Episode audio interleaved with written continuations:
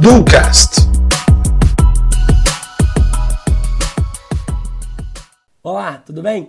Seja muito bem-vinda e muito bem-vindo ao 18º episódio do nosso canal. Estamos quase chegando no vigésimo e podem ter certeza que ainda vão ter muitas execuções daqui para frente, ok? Bom, no último episódio, recapitulando um pouquinho, a gente falou sobre o conceito da mente mestra, de Napoleão Hill, que consiste basicamente em equipes de alta harmonia com pessoas totalmente complementares entre si em relação às suas expertises, ok? E com um objetivo único compartilhado.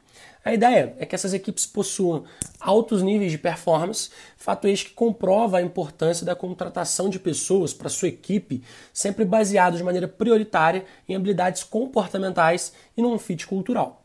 Seguindo essa linha de raciocínio, hoje a gente vai falar sobre um conceito que vem sendo muito discutido no mercado empresarial e que ainda é pouco conhecido pela grande maioria das pessoas, que é o Liquid Workforce. Mas antes, é importante a gente trabalhar como esse conceito surgiu e baseado em qual contexto, ok? Hoje, a gente tem um cenário de crescimento contínuo de empresas com atuações envolvendo tecnologias digitais, o que gera cada vez mais a necessidade de profissionais multitarefas, ou seja, ele não entra na organização para fazer o mesmo trabalho todos os dias, mas sim para desempenhar um trabalho por projetos e que muda de acordo com as circunstâncias, assim como o mundo digital. E é justamente nesse cenário que o Liquid Workforce se enquadra. Mas afinal, que significa essa expressão, Gabriel? Explica de maneira prática e simplificada. Basicamente, consiste em profissionais com um conjunto de talentos que são capazes de desempenhar um diverso número de funções, adaptando é, às necessidades daquele momento. Tá? É capaz de se adaptar e mudar rapidamente com base no ambiente em que se encontra. Então, esses profissionais eles são recrutados baseados nas suas capacidades de aprendizagem rápida para execução. O foco não é nas habilidades técnicas, e sim nas habilidades comportamentais. A empresa é capaz de desenvolver as habilidades técnicas após o recrutamento de maneira rápida e eficaz e sempre envolvendo uma tecnologia de escala. O que significa isso? A empresa tem um modelo padronizado onde ela consegue explicar e desenvolver aquele profissional dentro das suas habilidades técnicas de maneira rápida para que ele aprenda muito rápido o que fazer dentro das funções que vão sendo surgidas na, ao passar do tempo. Então, um exemplo claro disso ocorre no próprio Faça Agora.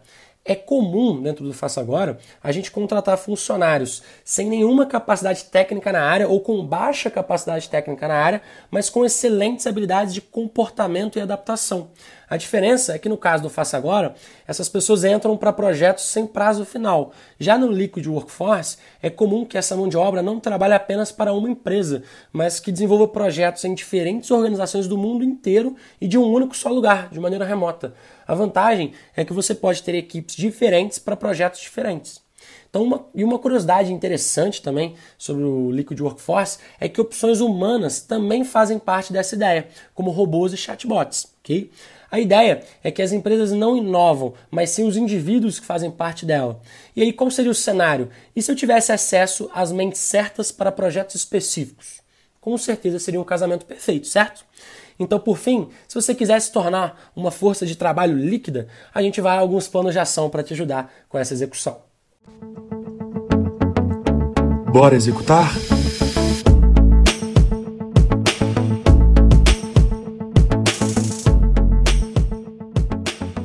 E aí, iniciando a nossa linha de plano de ação, o primeiro plano de ação é mais uma dica. Pessoal, dentro da força de trabalho líquida, um inglês é realmente uma obrigação, tá?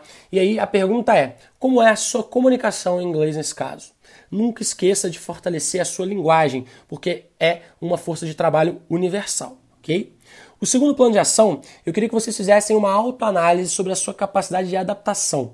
Quando você teve que trabalhar em algum setor que você não gostava, você optou por sair na primeira chance que teve ou buscou desenvolver skills que aquela função te proporcionava para você usar no futuro. A adaptabilidade é a base desse conceito. Então faça essa autoanálise para entender quando você se encontrou em cenários que não acreditava ser favorável, qual foi a sua reação, ok? Terceiro plano de ação, eu vou pedir para você desenvolver o seu networking de maneira estratégica. Como assim? Eu vou pedir para você passar a se relacionar com apenas com ao menos três pessoas envolvidas em empresas de tecnologia e que que você criasse o hábito de conversar com pessoas que pensam completamente o oposto de você.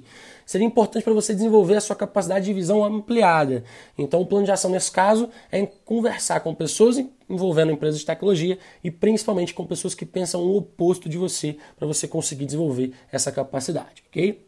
E por fim, eu queria que você pegasse uma empresa qualquer para um teste e tente desempenhar toda a estratégia completa dessa empresa. Você consegue ter uma visão total de quais departamentos e áreas ela pode ter?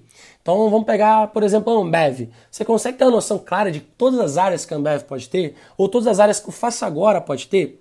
Se não, busque descobrir. E esse tipo de profissional, ele entende de maneira ampla e sistêmica as organizações. Então é uma forma de você olhar para as organizações não apenas como prestadores de serviços ou produtos, mas entender a maneira interna como as quais elas trabalham, ok? Então são esses os quatro planos de ação, são essas as dicas e bora executar. Isso é sempre o mais importante, pessoal. Um abraço.